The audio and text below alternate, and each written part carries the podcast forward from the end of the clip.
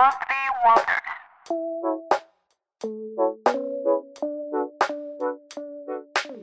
竟然五月中了才开始录四月份的 Monthly Wonders 的节目，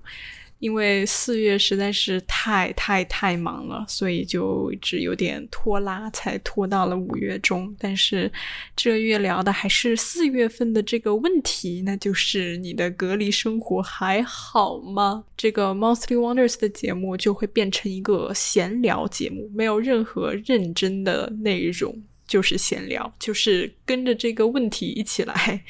聊一聊。聊完问题之后呢，会加入一个新的板块，就是我会跟大家分享一下我在本月观剧的一个清单，就是看剧所有的这些 TV series 流媒体的这种系列剧，就是我在这个月，比如说我看完的。这些剧，然后我跟大家就是简单分享一下。我会把所有剧都放在 show notes 里面，所以先跟大家简单聊一下这个问题，就是关于隔离。我写这个问题的时候是在三月底嘛，就那个时候刚好就上海就突然就是陷入了一个非常严峻的一个状况。其实我也不是很清楚。现在怎么样了？然后一直以来也只是从微博上面看到各种资讯，所以我没有一手资料，全是二手资料，所以我也不聊上海，我就聊聊自己吧。因为四月份是一个非常特殊的月份，就是在两年前的四月份，也就是二零二零年的四月份呢，我也体验了一把人生第一次隔离生活。就其实我觉得，二零二零年四月份，因为那个时候等于说是疫情刚开始初期，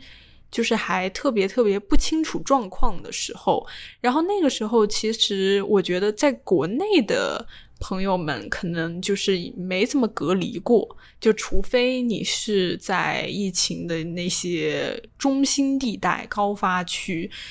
你们可能会经历隔离，但是那个时候可能更多经历隔离的是从海外回国的这些同胞们，所以呢，那个时候可能我觉得我可能比。国内大部分人，我可能就是先经历了隔离这种东西，然后这个东西对我来说也是非常的新奇，新奇到两年之后的今天呢，我觉得这还是一个对我来说非常难忘的经历，因为就整个这种 frenzy，就整个那段时间，就真的是，嗯，整个世界都处于一种 frenzy 的状况。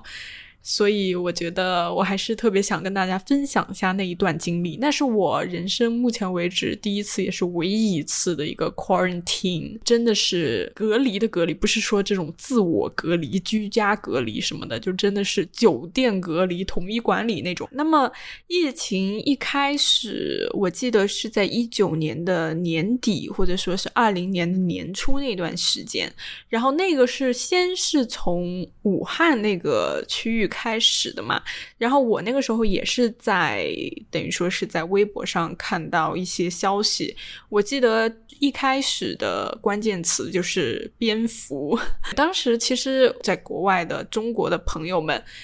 嗯，我们就是也不清楚发生了什么，我们没有什么特别多的感觉。这确实是真的，就是除非你家人是在湖北武汉，或者说在湖北其他地方。那像我们这种就是离武汉比较遥远的地方，就没有什么特别多的感觉。然后再加上那个时候我的爸妈也不在国内，所以我等于说没有特别特别多的担心，就是跟我自己有关的担心，因为当时是真的就是。糊里糊涂，就是不知道到底在发生什么。然后我当时也没有意识到什么事情的严重性，我更不可能想到疫情会来到美国。所以说，等于说那个时候大家都一头雾水，然后不知道发生了什么。而且那个时候就一九年的十二月份，圣诞假期的时候，我当时人在古巴，我在 Havana Cuba，然后在那里度假，然后就就也没有。没有任何问题。那个时候，大家就整个美洲地区啊都没有任何的问题，我们出行都一切自然，就是根本没不可能想到，比如说三四个月之后会人人都得戴口罩这种事情发生。所以呢，等于说我们就闲置了一段时间，直到好像应该是在二零年的一月份的某一段时间，开始在微博上我看到了。在武汉一家医院的一个视频，就是那个视频，就是在一家医院里面，人人山人海，真的是人多到不行，在那里排队，在那里等着看这个病。那个时候我就开始有一点觉得这件事情好像没有想的那么轻，就是他好像。就意识到了事情的严重性，觉得这个事情好像不简单，因为你很少会看到这种情况，就是医院里大家都非常的恐惧担心，然后大家都戴着口罩。然后那个时候呢，我就加入了一些微信群，就是一些在海外的一些武汉，就是支援武汉什么什么什么的群，然后我们从国外。就是给国内给武汉送各种口罩啊、防疫物资啊，因为那个时候应该是国内那个物资就比较紧张，所以我们从国外就是送一车一车的物资回去，真的有很多很多的群，然后大家都非常的热心，然后都心系。家园、心系国家、心系武汉，这种有钱的捐钱，然后有资源联系到物资的，就一车一车的运回去，真的挺感动的。就觉得有那么多人都在提供帮助。然后那个时候，我爸妈仍然没有在国内，而且他们那个时候是本来要回国了，但是呢，由于这个情况，然后他们被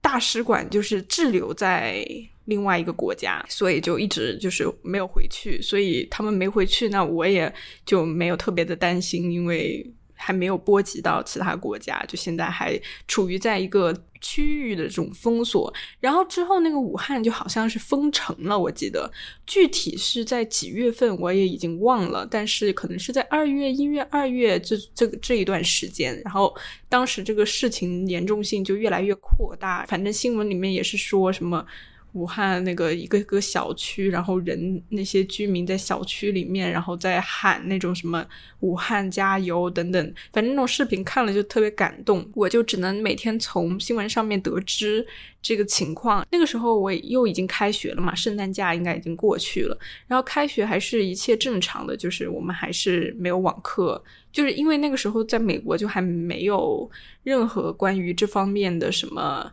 什么新闻，然后没有任何影响，所以我们还是照常去学校上课。然后转眼呢，又到了二零二零年的三月份，这个时候呢，我们北美的学校会有一个叫 March Break 的东西，就是一个三月的假期，有点像春假。这个时候呢，我有一个多伦多的朋友要来我这个地方跟我过这个假期，所以呢，他就来我这里。跟我住了几天，然后这一段时间呢，还是一样的，还是比较正常的。但是呢，就在放假的这一段时间啊，突然好像美国也开始有一些新闻，有一些动作，然后 CDC 也开始发东西了，然后好像说是有确诊什么东西的。反正就是那段时间，突然美国也开始有受到影响，比如说去 grocery store 去买。东西的时候，就会看到那个纸巾啊，都已经卖完了。这个主要是 toilet paper，就是厕纸。然后这个时候我才觉得事情不太妙了，就是就我自身觉得这件事情影响到了我的正常生活，因为 toilet paper 没有了，就是这个是一个 很大的一个 sign，就是那之后可能会有更多的东西。会一个接一个的物资短缺，对吧？因为 toilet paper 的话，虽然说那个时候确实我家的 toilet paper 也不多了，而且我家住着两个人，我和我的朋友，所以呢，就是这个这个又又又比较紧张了。这个这个局势，虽然说 toilet paper 你可以用其他纸巾代替啊，也不是说那种活不下去了，但是。这确实给你一个很不好的一个预兆。我感觉好像之后什么食物也没了，水也没了，就乱七八糟的东西。所以呢，我就跟我朋友商量，我说感觉这个事情好像比较严重了，你要么就是先回多伦多，先回加拿大去，因为我就很怕说，就是我家我我要供着两个人，然后如果万一物资不够了，然后就会很麻烦。我照顾我自己的话，我还 OK，但是如果我要照顾另外一个人的话，我可能就是这个责任很大，而且他爸妈也会很担心他，所以我就可能就想把他送走。然后再是我怕他如果在美国这边，如果他感染了，就是他可能没有美国这边的这些 insurance，没有医保什么的，然后这个时候我又得去照顾他，然后他又没有这些 insurance，所以就会很麻烦。所以我就跟他说，你要么就先回加拿大那边，至少你住在那边，那你肯定会更加的保险安全，然后你也知道该怎么做。但在美国的话，我只能照顾好我自己，那我照顾不好你。然后他就也是这么觉得的，所以他就定了，就直接把他机票就是提前了好几天，然后应该是在我我跟他商量之后的第二天还是第三天，他就飞回去了。更搞笑的事情出现了，就是就在他回加拿大之后没有几天，然后加拿大好像就封掉了那个 border，就不让别人进。就是进加拿大了，所以呢，我们就非常的庆幸，因为如果说他回都回不去了，那我就更加紧张了，就是等于说我真的得照顾他了，所以我觉得我做了一个 非常 wise decision。所以呢，这个时候是 March break 的时候，然后在 March break 快要结束的时候呢，学校也发来邮件说。March break 之后的这一段学期的课呢，都会转成线上，就是在 Zoom 上面上课了。这就进入到了网课时间。也因为这个学校的决定，就觉得更加紧张了，因为这件事情好像确实波及的非常大。然后这个时候呢，我爸妈呢就从他们在的那个国家给我送来了很多物资，因为他们怕美国这边就是没有。口罩啊，什么东西？所以他们寄来了一堆的物资，到现在我都没有用完，就真的是一箱一纸一大纸箱的物资，各种口罩，什么 N 九五、N 九四，乱七八糟医用口罩，然后。Goggles，然后什么手套，这种乱七八糟，反正各种疫情相关的物资，他们给我寄来了一整箱。然后，所以我等于说我那个时候是物资的这个非常富裕的状态，我的物资都不用愁，因为那个时候其实在美国口罩已经买不到了，就是 Amazon 上面都没有了，有是有的，但是可能是比如说什么下个月才能寄到啊，就是。都现在就是资源非常紧缺的这一段时间，所以幸好我爸妈给我寄来了东西，非常感谢爸妈。OK，所以这个时候呢，就是四月份、三月底、四月份的样子，然后我在家里上网课。那其实。就是我的正常生活呢，也没有被影响，除了说超市里还是没有 toilet paper。我有一次在上课的时候，我我们就跟 professor 在聊这个疫情相关的问题，然后我就说我家里已经没有 toilet paper 了，toilet paper 也买不到。然后 professor 就说说，如果我有需要 toilet paper 的话，他家有很多。然后如果真的就是买不到的话，他可以支援我。非常感谢这位 professor。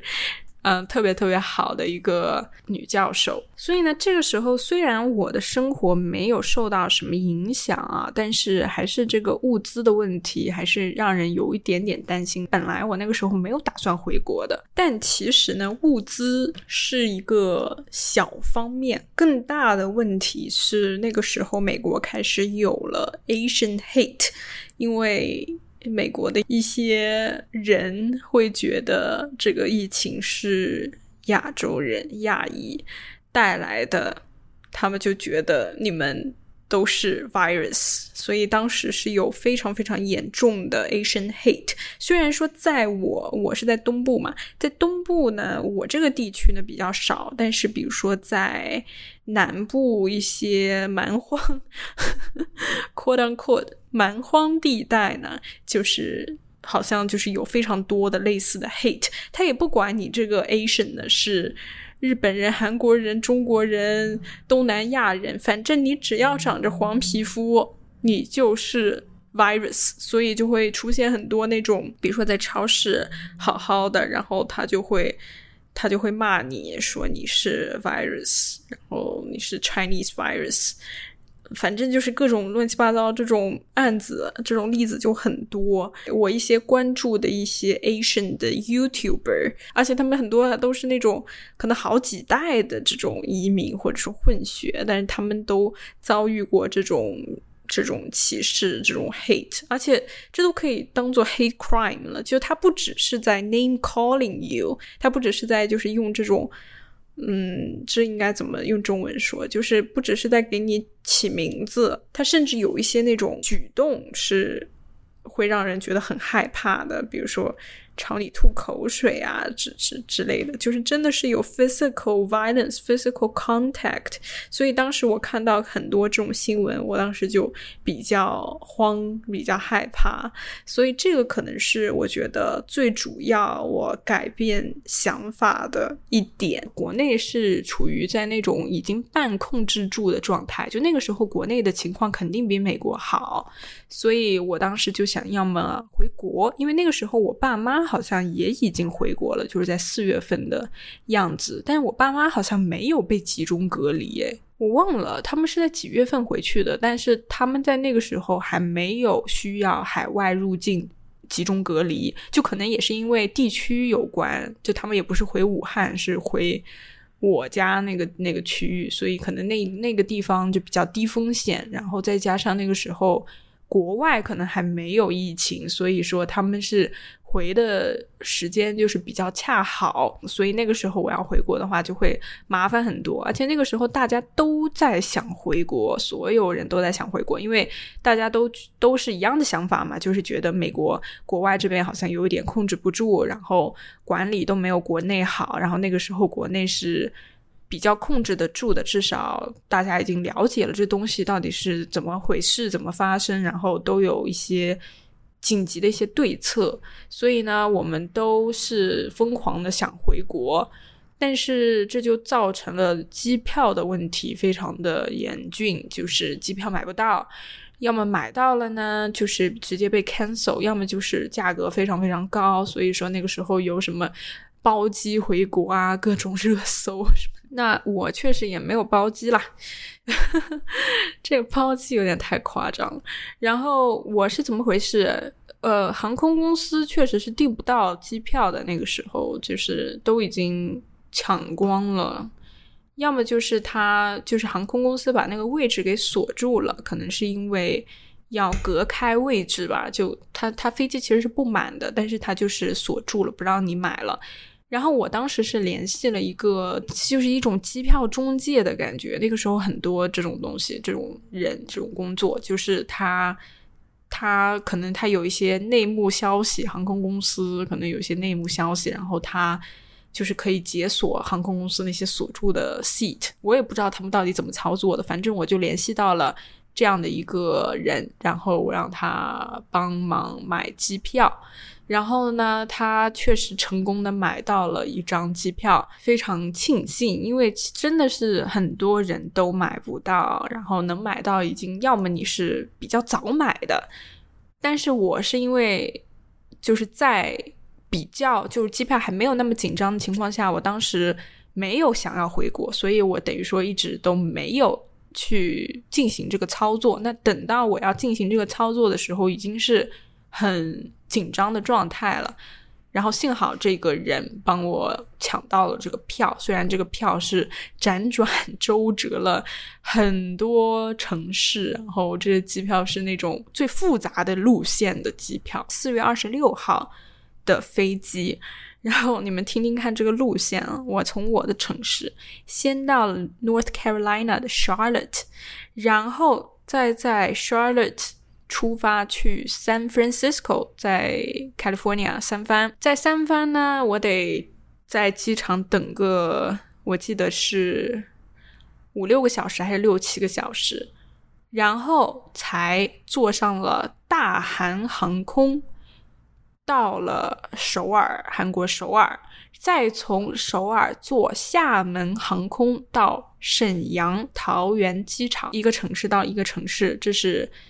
第一次飞机，然后再是三藩第二次，再是首尔第三次，再是再是沈阳第四次，所以我总共坐了四次飞机。哎，真的是现在想想都还是非常的。搞笑了，那个时候我是我就拿了那么多机票嘛，因为这么多机票，然后我就拍了一个那个所有机票的一个图片，真的是很很吓人，很很很搞笑。但是而且整个路程都是非常紧张的状态，这个才是最最要命的，就是你你一直。就没有放松下来，这不是一个就是随便的一个回国的飞机，而是就有点像你在做任务，你有点像那种 agent 要在那里完成一个任务，然后你要偷偷摸摸的，你你口罩也不敢摘，然后因为那个买机票的那个人他就跟我说说这个飞机呢，他不能确保你真的能够坐上去，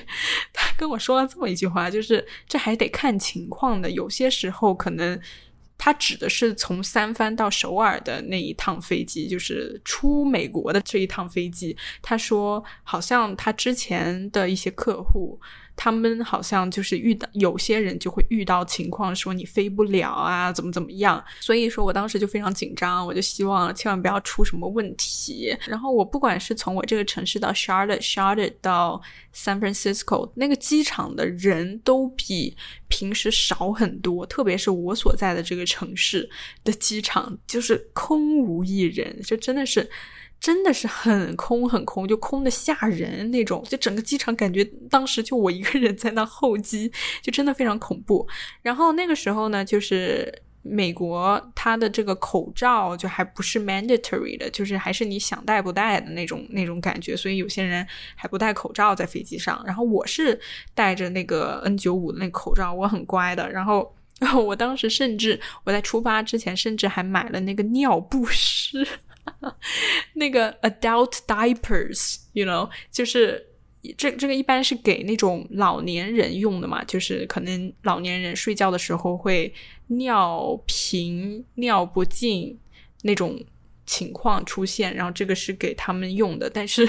我就听我当时已经回国的同学们、朋友们说，他们穿了尿不湿，因为他们怕飞机上的那个洗手间可能会成为一个感染的那个。那个那个区域，所以我们当我当时就就听听了他们的，我也买了这个 diapers，然后我也穿着 diapers 上的飞机。我我的老天，我现在想想还是觉得他太搞笑了。就我没有在 diaper 上面尿尿，我没有尿在 diaper 上，因为首先我实在是做不到就是尿下去，然后再是我觉得它。呃，可能会兜不住，然后这样的话就太 messy 了，就就这这这真的是不敢想象，在飞机上你也没有办法 clean yourself，right？所以我也没有这么做，我只是可能穿着我就是图个安心嘛，可能就是如果真的真的真的有什么情况，我。可能这个可以成为一个 Plan B，但我还是我尽量，首先我尽量 minimize 在就上厕所的次数，就我也没有怎么喝水，因为喝水你也要摘下口罩喝嘛，所以我也没有怎么喝水，我也不太敢喝，然后更不太敢拉，所以就是整整整趟旅程，就是我只有在机场的时候才就是找了一个空无一人的地方喝水啊，然后吃东西啊，然后。上厕所啊，反正在飞机上我好像几乎就没怎么去过厕所。但也是因为我这个中转的城市比较多，所以点到点之间的那个飞行的时间也不是特别长，没有那种十多个小时这种情况，所以一切都还比较 manageable。然后还有一个比较好的一点是，这几趟飞机四趟嘛，总共四趟，就是飞机上的人都不多。因为航空公司，我刚才也说过，就它会锁位置嘛，所以一般是你会跟你旁边的人，你是隔着一个座位的。所以，特别是在我从三藩到首尔的这一趟最长时间的这一趟航班，它是真的是隔一个隔一个隔一个坐的，所以等于说我一个人。占了一排的座位，就是三个座位一排嘛，所以那一排的座位都是我的，所以我就可以比较放心的，就是嗯，就是坐着，我就不用担心说我怎么离旁边这个人这么近，因为整个三个座位都是我的，我只需要 worry about the person sitting in front of me and behind me。所以呢，就是我可以整个 lie down，就是我在这三个座位，我把那个扶手一掀，我就可以躺下去，然后睡得也比较好。就那个那一趟航班就坐的比较舒服，然后也得到了充足的睡眠，然后。酒还比较舒服，我还摘下口罩，我还吃了一点大韩航空的飞机餐。首先，我要。呃，利用这期节目，好好的感谢一下大韩航空这个公司，以及我那班飞机上面的所有乘务人员、机长，就是所有人，我特别特别的感谢，心一直心怀感激。我登上那一班飞机的时候，我非常非常的感动。首先就是胸中大石就是落下了，因为至少我已经出境美国了，就至少我已经不在美国这个。是非 之地了，然后我当时心里是比较轻松的，然后也觉得舒服了很多。就因为在那班飞机上面的人，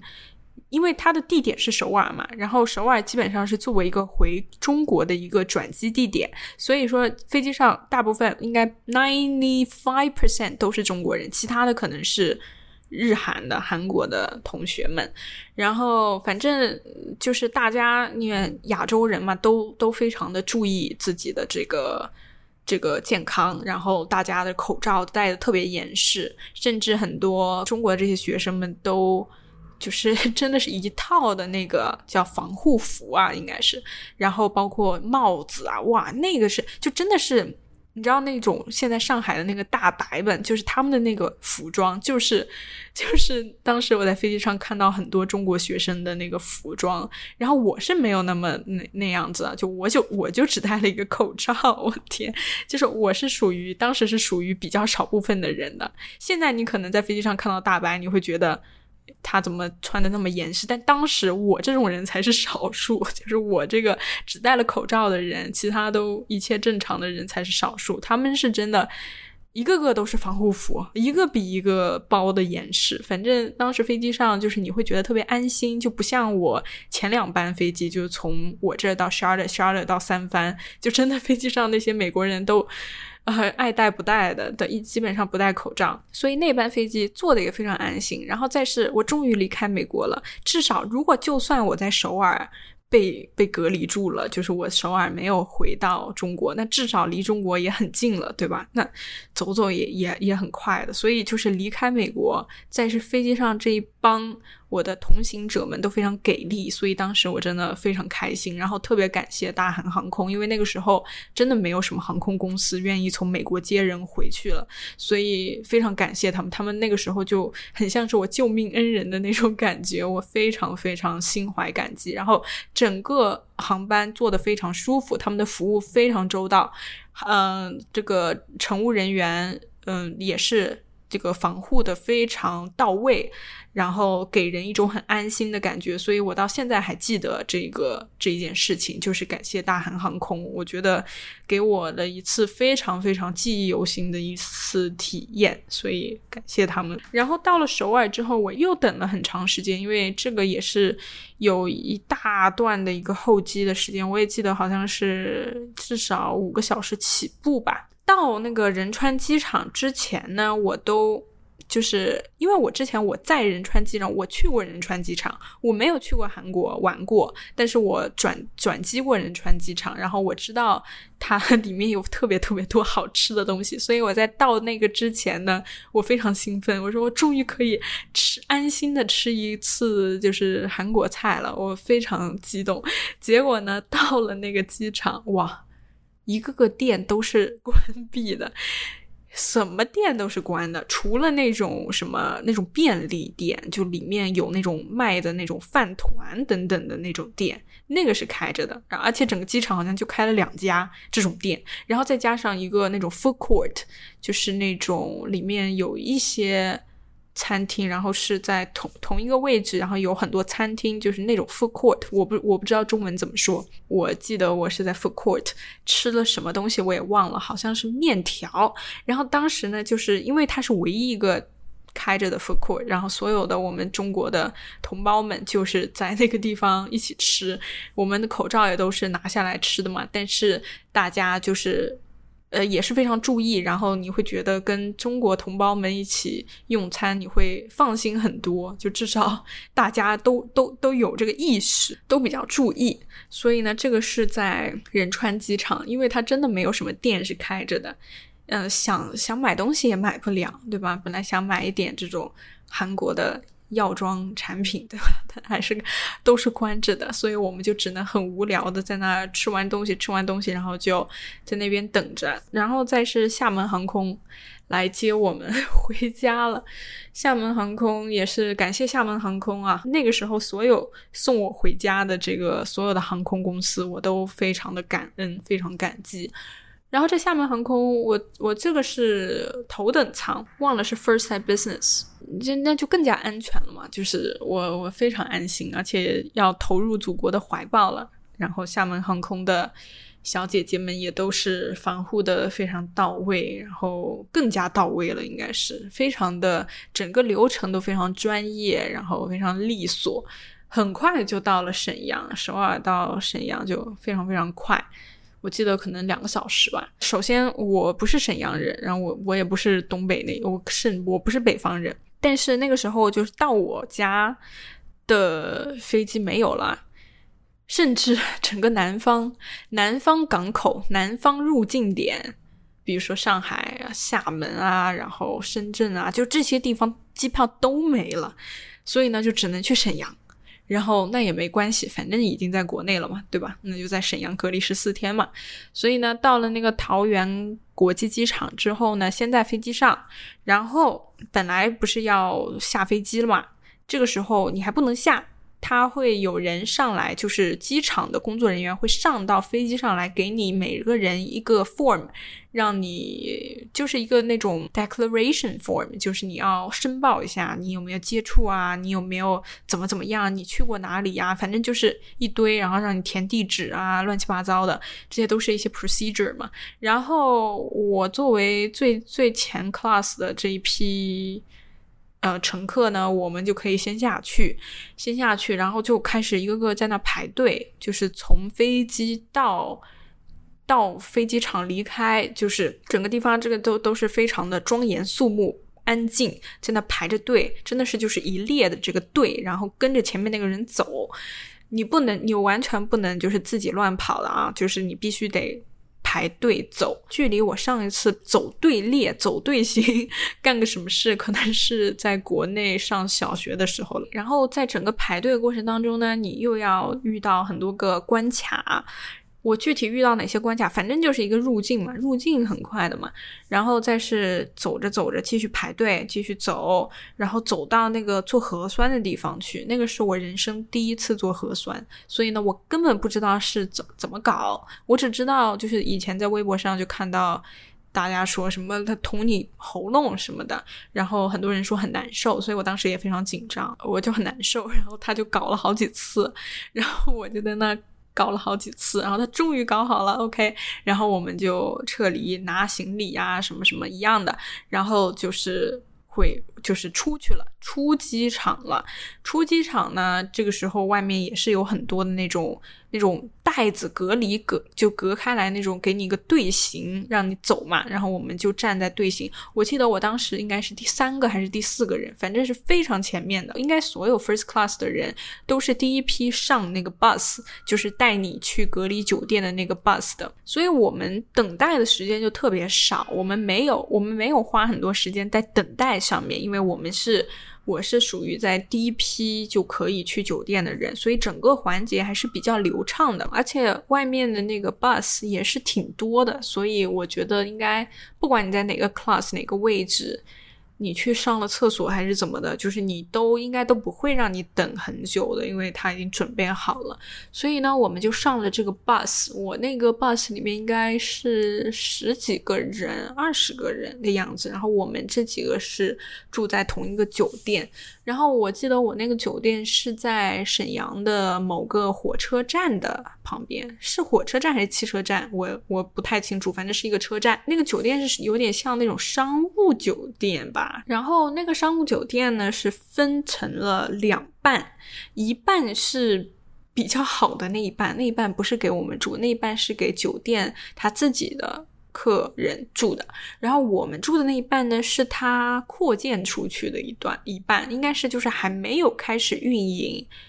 就可能是刚造好，然后还没有开始运营，就还不是说。可以给酒店的客人住的那一半，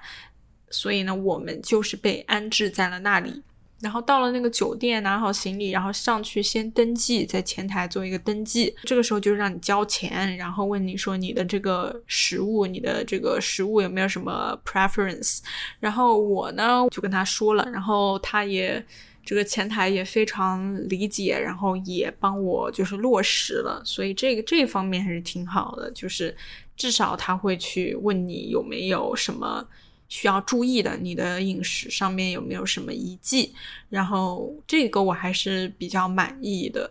虽然说我的这个 preference 也不是说什么很难做到啊，所以我们就被安排到了各自的房间，然后我一个人呢就在房间里面就开始住我的十四天的这个隔离生活了。因为这一段时间其实我学校的课还没有结束，就我还我还必须得上网课，这种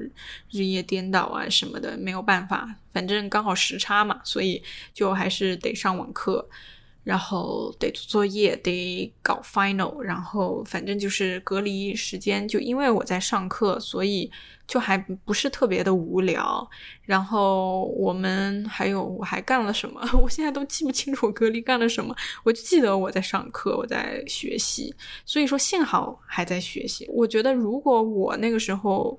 没有。要上课的话，可能就会比较无聊。但是因为有事要做，而且这个事情是你必须得做的，所以就其实好很多。然后我自己也搞了一个那个垫子，然后铺在那个酒店房间的地上，在那天天那个健身 workout，反正能能动点就动点吧。因为那么小的一个空间，如果实在动不了，那也太难受了。但那个房间就整体就还 OK 吧，就是虽然说那个就整个卫生环境比较一般啊，就是特别是那个床它有点味道，然后我这个人对味道是比较敏感的，所以就是那个味道我有一点难受。但是本来是联系那个。酒店让他们给我换的，但是他们说有其他人已经换完了。反正就整个卫生环境，我也不想描述了，就是比较不好。但是除了卫生环境不太好之外，我们那个酒店其实说实话是属于比较好的，就是至少跟我其他。那个时候回国的朋友相比较，他们的酒店有些酒店也不让你订外卖啊什么的，但我们酒店这个是没有关系的，就是外卖可以随便订。等于说我那个时候可以在外面订那种水果啊、酸奶啊，然后一些酒店的餐食里面没有，但是我可能每天必须得吃的一些其他东西，所以还是很好的。然后我那个时候已经回国、已经隔离出来的朋友。也是给我酒店寄了东西，反正也非常感谢大家。然后包括我爸妈，那个时候也是给我寄了一些东西，因为 我当时没有想到沈阳会这么冷，就是真的很冷。然后我以为嘛，那四月份都快五月了，那肯定是春天这种，都快夏天了，对吧？所以我带的都是一些。夏天春夏的东西，但是没有想到沈阳那么冷，所以我还让我爸妈给我把我的 寄了个羽绒服过来，因为真的真的很冷，我就裹着那个羽绒服在那个房间里面瑟瑟发抖，真真的挺冷的，我不知道怎么回事。但是十四天之后出了隔离之后就又很热了，就真的夏天了。然后我们那个酒店还有挺好的，就是我们都有个群嘛，就是同批的隔离的所有乘客们都有一个群，然后这个群里面有酒店的服务人员啊，然后有隔离对接的人员啊，然后有我们大家，然后我们就会有什么问题呀，然后有什么想知道的呀，都会在那个群里面问他们，然后有什么房间里面需要的东西啊，联系他们，他们也都会送来，所以。他们服务总体来说还是很好的，然后所有的服务人员都态度非常良好，然后尽量服务也是尽量就是达到了，然后所有来房间送我们订的外卖啊，送我们订的快递啊，就是这些服务人员也是非常的感谢，包括每天。早中晚来送餐的这个阿姨们也是非常的感谢。然后所有的食物，其实我们这个酒店的餐食就是总体来说还是不错的，真的就是真的还是不错的。就我们一开始可能会觉得那餐食可能就是比较随便啊，就比较基础啊，但是其实每餐都还挺好吃的。然后包括。来做核酸，我们好像是中期需要做一次，然后最后需要做一次，出去之前做一次，所以做两次核酸，然后中间抽一次血，这样子，然后他们会把结果就是告诉我们，然后结果阴，然后才可以出隔离，所以十四天之后呢，我就出去了，整体的这个隔离的。经历呢还是比较良好的，就是没有什么特别大的问题，一些不太满意的嘛，忍忍就过去了。我觉得我还是一个比较好搞的人，可能是会有一些遇到那种难搞一点的海外 回国的人士，但是我觉得我自己来说，我就还比较能够吃得了苦的，而且那个也是也不是属于吃苦吧，就是。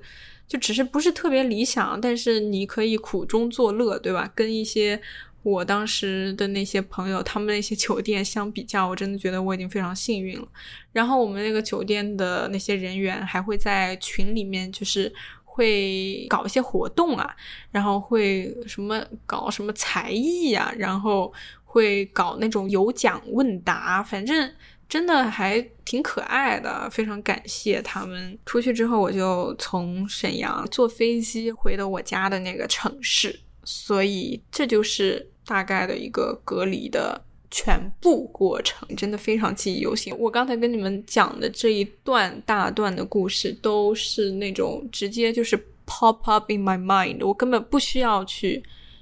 去去刻意的去回忆它，我所有的东西都。记得非常非常清晰，因为这个经历真的是挺难忘的，非常难忘的一段经历。但是那个时候心中是满满的感恩之情，心中是那种对祖国非常非常那种憧憬啊、向往啊，就觉得因为那个时候真的是美国这边成绩非常差，然后一片混乱，然后国内是已经是处于井然有序的状态。但那个时候，我觉得我最大的一个担心啊，就是在回国之前准备回国的时候，最大的一个担心就是当时 social media 所有的这个微博上面就有一些对于海外回国的人有那种敌意，有非常非常强烈的敌意，然后就是说什么，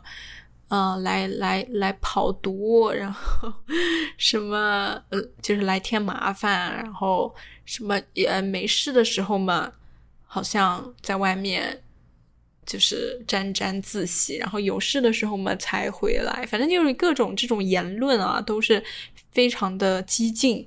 然后再是有一些那种隔离酒店的一些不好的事情，也在微博上我也就看到过太多了，所以当时就有一些担心。我记得当时印象最深刻的是微博上面，我有次看到就一个女孩子也是海外回国的，然后她在那个隔离酒店里面，因为她好像说她不喝那个酒店烧水壶里面烧出来的生水，等于说她那个酒店是不提供矿泉水的，她只有那个生水，你必须。得用生水，然后烧水来喝。那个女孩子好像就是她不喝这个水，她得要矿泉水。然后她跟酒店提意见，然后酒店反正就是这个有一个争执，有个吵架。然后她的视频被 post 到微博上去，然后大家都在骂她。所以我当时就特别害怕，因为这个情况我非常能够 relate。我也是那个不喝烧水壶烧生水出来的那个熟水的，就我只喝矿泉水。对，所以我我我当时特别害怕，说万一，然后我酒店也不提供水，然后万一我这个一时半会这个情绪没有控制好，万一被被 post 到网上拍视频怎么办？然后幸好没有出现任何这种情况。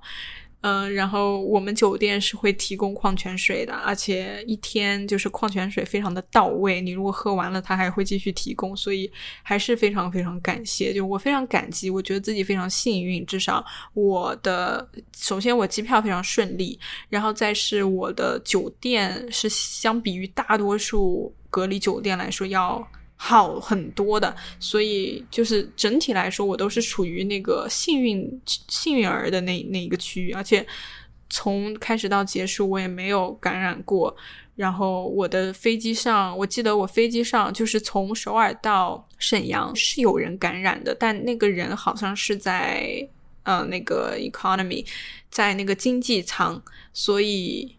跟我这个舱也没有关系，然后他那个经济舱的那一排还是前后排来着的，都被送到医院去了，都被集中观察了。反正就是一堆堆事情都非常的幸运，所以总体来说我就是心怀感激。这就是我的隔离的一个回忆。然后再简单讲讲我四月份看的这些剧吧。时间好像都不太够了，我竟然讲隔离讲了那么久。首先是呼噜的这个《Keeping Up with the Kardashians》，这个是很久很久的剧了吧？然后我之前一直都是跳着看的，我就是找那种最 drama 的那种。集数去看，就是与卡戴珊一家同行，然后，然后最近突然就是想好好的把它看一看了，因为最近不是又出了卡戴珊，他们不是又出了一个。剧叫《Kardashians 》，也是呼噜的，就是他们二二年这个又开始继续他们的这个真人秀，所以我就《Keeping Up with the Kardashians》跟《Kardashians》我就一起看，然后在四月份我看完了，就完整的看完了第一季到第六季的《Keeping Up with the Kardashians》，然后我现在还在继续的去看它。然后再是 Apple TV Plus 的《Severance》人生切割术，非常非常精彩的一个剧。不管从概念、从美学、从它的 production design 到它的这个剧本，它的这个开头 pilot 这一集跟它的结尾 finale 这一个集，这两集特别特别好。然后里面有非常多的 plot twist，有非常多的反转。表演非常好，然后整个风格也是我非常喜欢的风格，就这种 dark comedy，有点 thriller 的这种风格，那个结合的非常到位，应该是我今年目前为止看到的最好的剧了。然后也是展现了 Apple TV Plus 的这个非常让人惊喜的一个潜力。我觉得 Apple TV Plus 作品都非常的。高质量，然后再是 BBC America 的《Killing Eve》杀死伊芙的第四季，也是它最后一季了。这一季呢，我非常的不喜欢，因为首先我看这个剧是因为我觉得它的，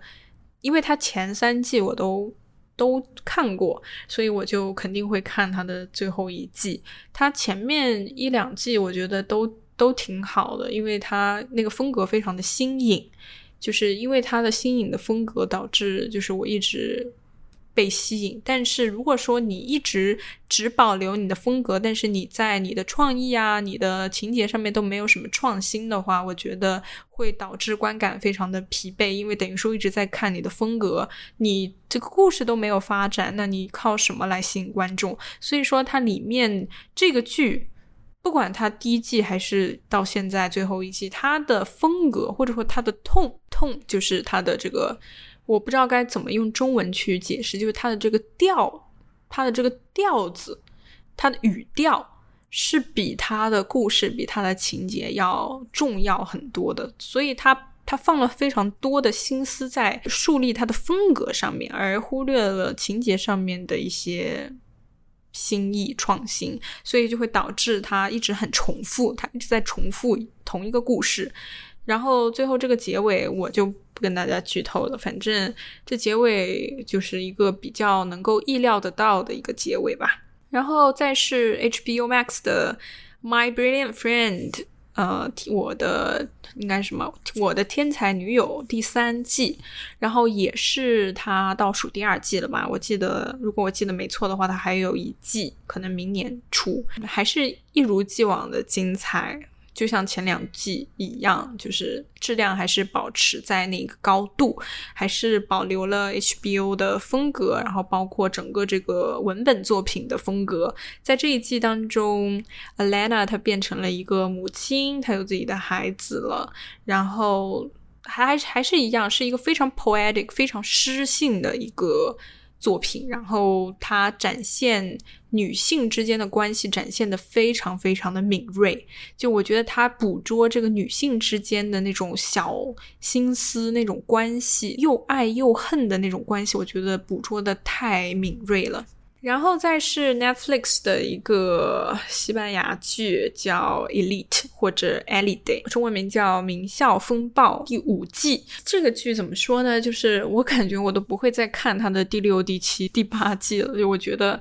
太太无聊了。这个剧我觉得它是需要一个非常典型的一个受众群，就是它需要一些稍微更年轻一点的观众去看。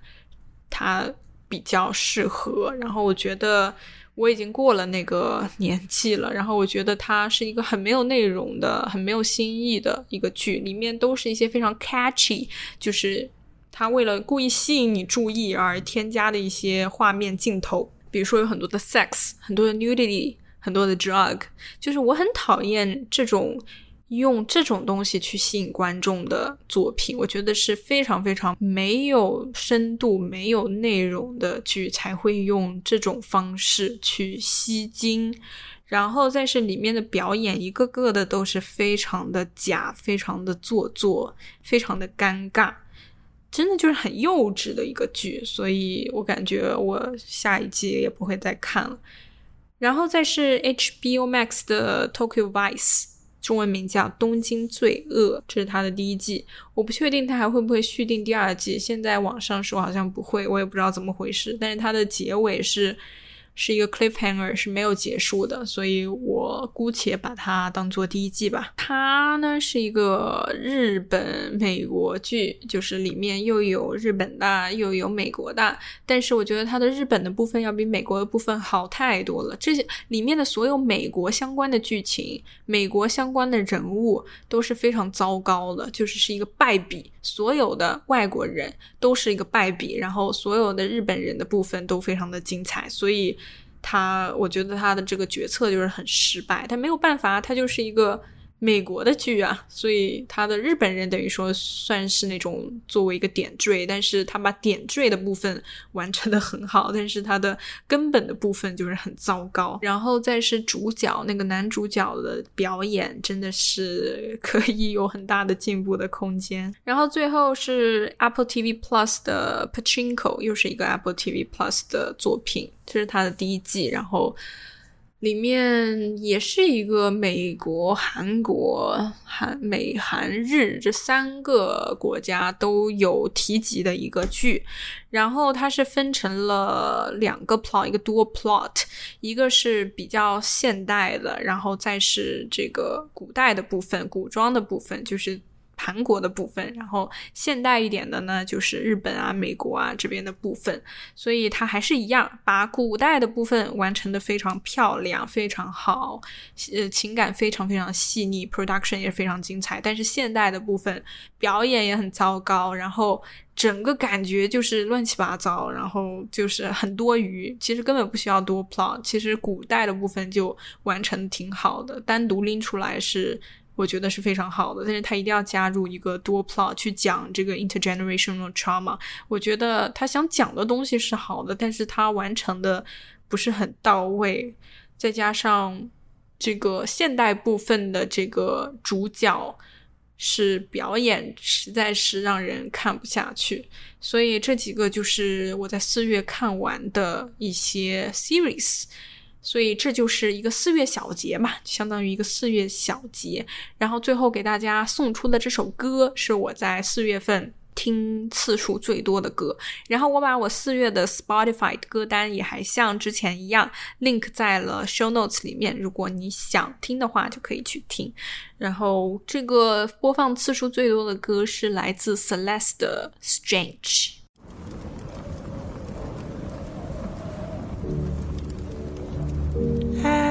tried for you. Trying to see through walls, smoke and it wouldn't move. What could I do? I touch your head.